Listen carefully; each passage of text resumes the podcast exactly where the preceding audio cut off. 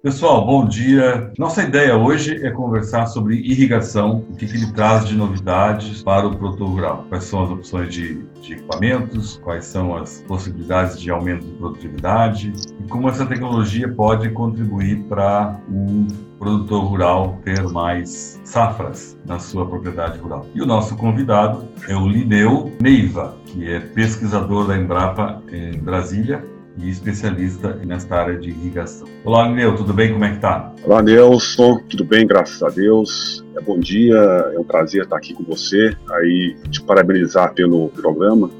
Lineu, nós vamos começar com um cenário amplo. É, números da irrigação no Brasil. Como é que está hoje e qual é o potencial né, para agricultura irrigada no nosso país? Nelson, essa é uma pergunta muito interessante porque ela é motivo de, de, vários debates aí entre os irrigantes, entre os pesquisadores, né? É, antes de responder a sua pergunta, eu vou contextualizar, né, porque o debate surge pelo seguinte: o quanto que nós temos, o quanto que nós podemos e quanto que nós deveríamos ter. Okay. Tá? Isso é importante que o seu ouvinte entenda, porque uma coisa é o quanto potencial que a gente tem. A gente deveria atingir esse potencial ou a gente deveria ter um número aí que eu acho que não é o potencial, mas quem vai ditar é o mercado, tá? E, de maneira geral, o Brasil, a gente irriga muito pouco. Hoje nós temos, você tem uma ideia, em torno de 7 milhões de hectares irrigados, um pouquinho mais, tá? Nós somos aí, se você olhar no mundo, o mundo hoje irriga em torno de 340 milhões de hectares. O Brasil é o nono país no mundo responsável por 1,6% dessa área irrigada no mundo. Você tem uma ideia, a China irriga 69 milhões de hectares. O estado de Nebraska, nos Estados Unidos, que é menor do que Minas Gerais, irriga quase 4 milhões de hectares, ou seja, mais da metade da irrigação do Brasil todo. Então, no Brasil, aí, lógico, nós temos o Amazonas, o Brasil, quando você tira o Amazonas, você tira aí uma parte enorme é, é, é do Brasil, né, que na, que não pode ter essa agricultura tão intensificada, mas no resto do Brasil é plenamente irrigado. Os números que a gente tem hoje, mais atuais, a gente pode chegar em torno de 60, 60 e pouco, poucos milhões de hectares irrigados no Brasil. Ou seja, nós temos 7, podemos chegar em torno de 65 milhões de hectares olha o gap que a gente tem, né? Nesse caminho aí, o, o que o estudo feito pela Exal, que tem um estudo feito pela FAO também muito interessante, mostra o que eles chamam de área filé, né? área filé pronta para irrigar, que não, teria, não precisaria fazer muita coisa, era só chegar e instalar a irrigação. Isso a gente pode pôr em torno de 7, 8 milhões de hectares.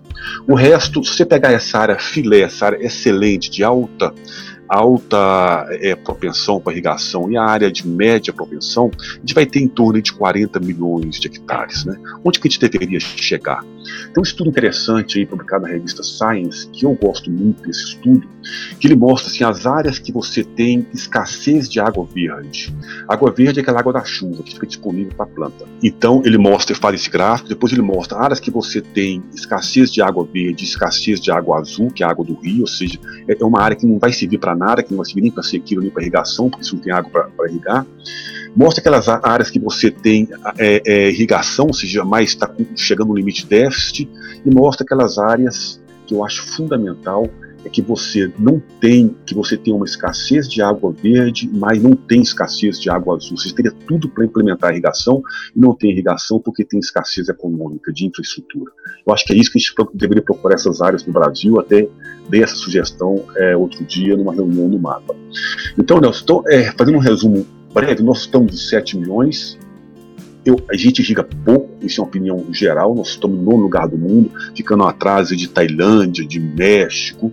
Podemos chegar, eu acho, aí tranquilamente a 15 milhões é, de hectares irrigados, sem grande problema, sem, sem grandes questões de sustentabilidade e questões ambientais.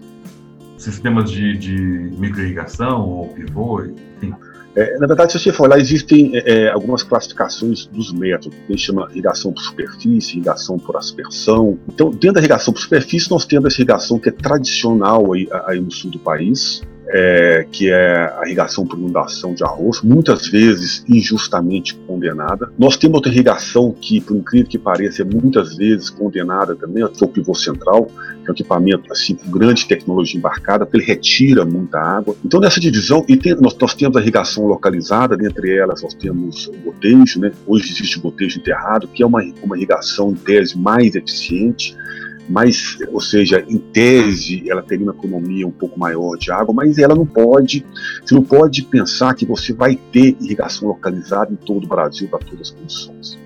A decisão para a escolha de um sistema de irrigação é técnica. Nesse técnico você inclui parte ambiental, parte social, parte econômica, você tem que fazer uma análise conjunta das coisas. Então existem esses diferentes tipos de sistema, diferentes tipos de métodos de irrigação, e isso é importante ter. Eu, eu acredito que essa matriz de soluções é que vai fazer o fortalecimento da agricultura irrigada. Ela, a gente não vai ter um tipo só de irrigação, mas a gente vai ter uma matriz dependendo do caso, dependendo da cultura, dependendo do terreno, dependendo das condições sociais, dependendo das condições ambientais, das condições econômicas. E existe essa preocupação no produtor com a questão da água, seja por questões ambientais, seja por questões econômicas. Pessoal, vamos dar uma pausa para uma água? Já voltamos, tá? Existe uma diferença entre manter o gado alimentado e fazer ele ser produtivo. Com os produtos Vedera, seu rebanho fica mais saudável e se alimenta melhor, transformando o pasto em quilos de carne ou litros de leite. Nossa linha de sais minerais ativa o sistema metabólico, promovendo melhor conversão e trazendo mais lucro. Venha conversar conosco. Temos produtos para todas as suas necessidades. Faça contato pelo 549 8422 4099. Vedera a solução certa para o seu rebanho. Bom, agora vamos continuar com a nossa entrevista. Nil, pelo que tu coloca, me parece que assim, a decisão do produtor, em primeiro passo, assim, ah, eu quero implantar irrigação. Então ele tem que chamar um técnico para dizer assim, nesta área, qual o melhor método que eu posso utilizar? Se é o pivô, se é por, por irrigação, por inundação, enfim. Perfeito, né? Sua, sua, leitura é perfeita. Ou seja, é, antes de você instalar um sistema de irrigação, chame um técnico. Porque o técnico ele vai falar, vai te falar vai, a visão econômica, mas também a visão ambiental. A primeira coisa que você antes de instalar um sistema de irrigação, a pergunta que tem que ser você tem água suficiente? É, que cultura que você quer, quer irrigar? Quais são as condições topográficas, as condições de clima? Então, esse técnico, fazendo essa análise, ele pode te dar umas, algumas alternativas.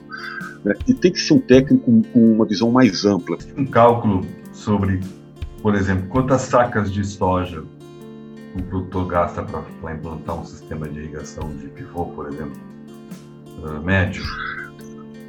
Essa é uma pergunta muito interessante. É, é claro que, que é variável, isso vai variar muito com a, uma série de fatores, né? mas se eu fosse, se for pensar hoje que a nossa região, né, aqui um produtor bom aí, colhendo 70 sacas né? Aí você pega 70 sacas, se você não tem, é, eu tenho até esse número um pouco mais preciso, mas se você não tem é, irrigação, você reduz aí em torno de 30%, 30% a sua produção, a sua produtividade. Essa redução num pivô de 100, de 100 hectares, que é uma média que a gente tem aqui, dá mais ou menos 100 mil reais na safra. Né? O produtor, para instalar um pivô central desse, ele, ele vai gastar aí umas três sacas, é, fazendo um número médio, talvez 20, 30 sacas. Vai gastar aí umas seis safras para pagar. E porque a irrigação ela traz uma coisa interessante, que é a, a, estabilidade na produção. Acho que isso é uma coisa que, que pouca gente tem na cabeça. Todo mundo associa muita irrigação com aumento de produção, mas aumento de produção eu acho que é o menor dos fatores. Ela traz estabilidade da produção. Bom, Lineu, vamos ter que encerrar aqui a nossa prosa. Estava muito boa essa conversa sobre irrigação, mas chegou o tempo. Eu espero a gente poder se encontrar num outro momento. Um grande abraço e até a próxima. Depois do intervalo, teremos uma conversa com Guilherme Souza, da Rivolis Irrigação. Já voltamos.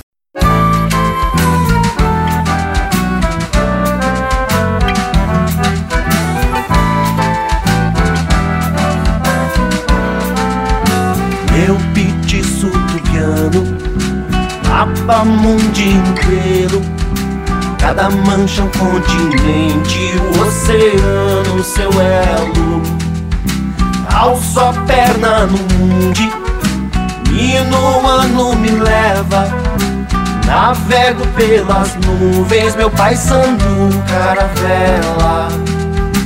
Navego pelas nuvens, meu pai sandu caravela. Derrede a solda, gira o globo nos arreios. De ponta a ponta eu faço meio, derrede a solda. Derrede a solda, gira o globo nos arreios. De ponta a ponta eu faço meio, derrede a solda.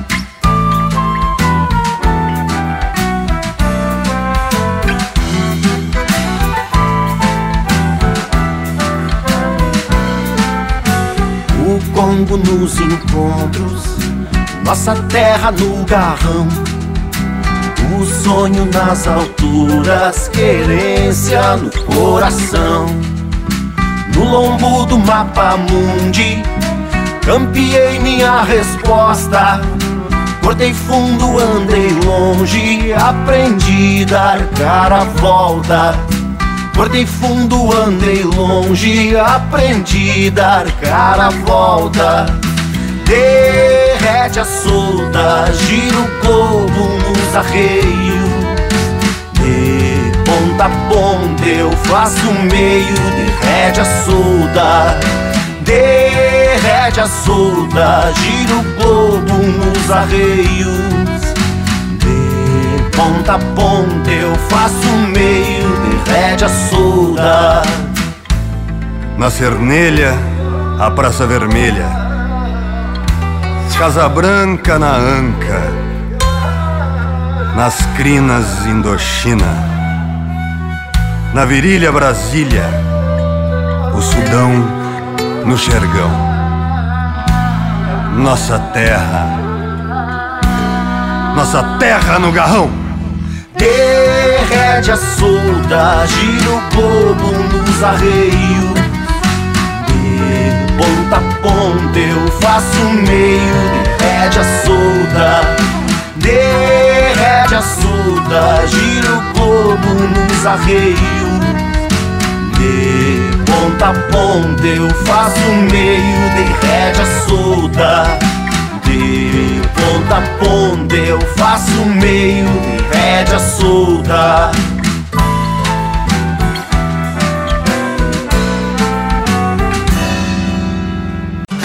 Hoje passei o dia na lavoura.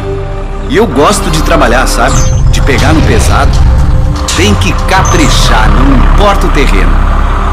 Ah, mas também tem que saber aliviar de vez em quando.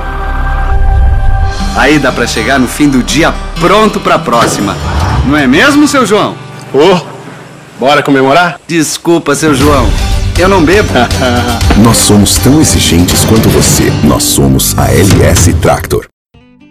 Bueno, pessoal, nós vamos ter uma prosa com o Guilherme Souza, diretor-geral da Rivolis Irrigação. A Rivolis tem um histórico na área de microirrigação muito longa, e aí é disso que nós vamos conversar, sobre microirrigação, suas vantagens, o mercado e aplicações, entre outros temas. Buenas, uh, Guilherme, como estão as coisas por Minas? Tudo tranquilo? Tudo bem, Nelson, obrigado pelo convite. É um prazer grande estar podendo falar com você mais uma vez. Guilherme, é isso quais são as aplicações da microirrigação?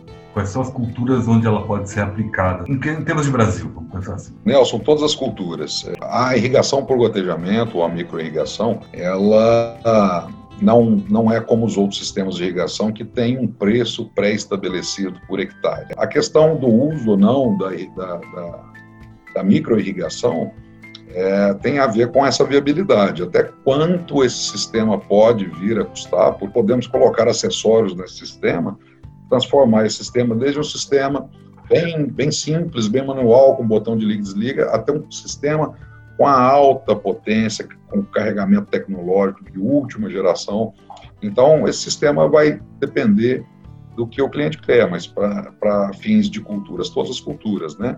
Ele é largamente utilizado hoje nas culturas de citros, café, banana, mamão, nas árvores frutíferas todas, nas, nos vegetais que nós consumimos fresco, praticamente todos oleaginosos e nós estamos realmente bem entusiasmados aí com a nossa entrada, já tem alguns anos, mas agora começa a tomar uma proporção maior para os cultivos extensivos, que são os cultivos de grãos, as pastagens e cana-de-açúcar. E através então, dela, eu sei que pode fazer a fertirrigação. A fertirrigação, ela é uma forma de manejo que é utilizada praticamente em todos os produtores que fazem uso da microirrigação. Então, se falou em irrigação por gotejamento, entende-se é, naturalmente que é economicamente viável fazer a fertigação. É okay. É in, não é economicamente viável, ah, não é que não seja, é muito mais, mais agressivo com a viabilidade econômica se você não usa fertigação no sistema de gotejamento. Por quê? Porque o sistema já está pago. Usa esse sistema para fazer economia de mecanização, economia de mão de obra, redução dos estoques de, de nutrientes e uma eficiência muito maior de aplicação.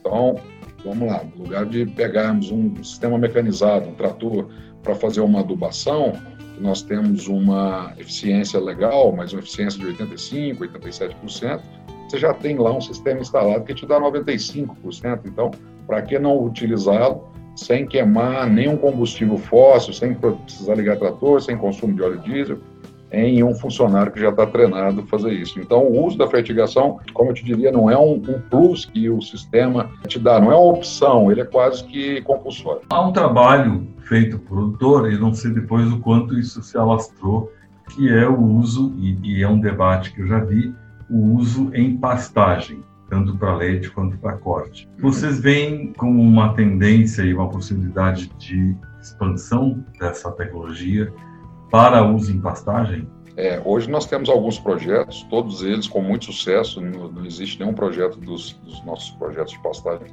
que não gerem excelentes resultados. E agora, esse ano de 2020, é, nós começamos já com os segundos projetos dos, dos produtores já.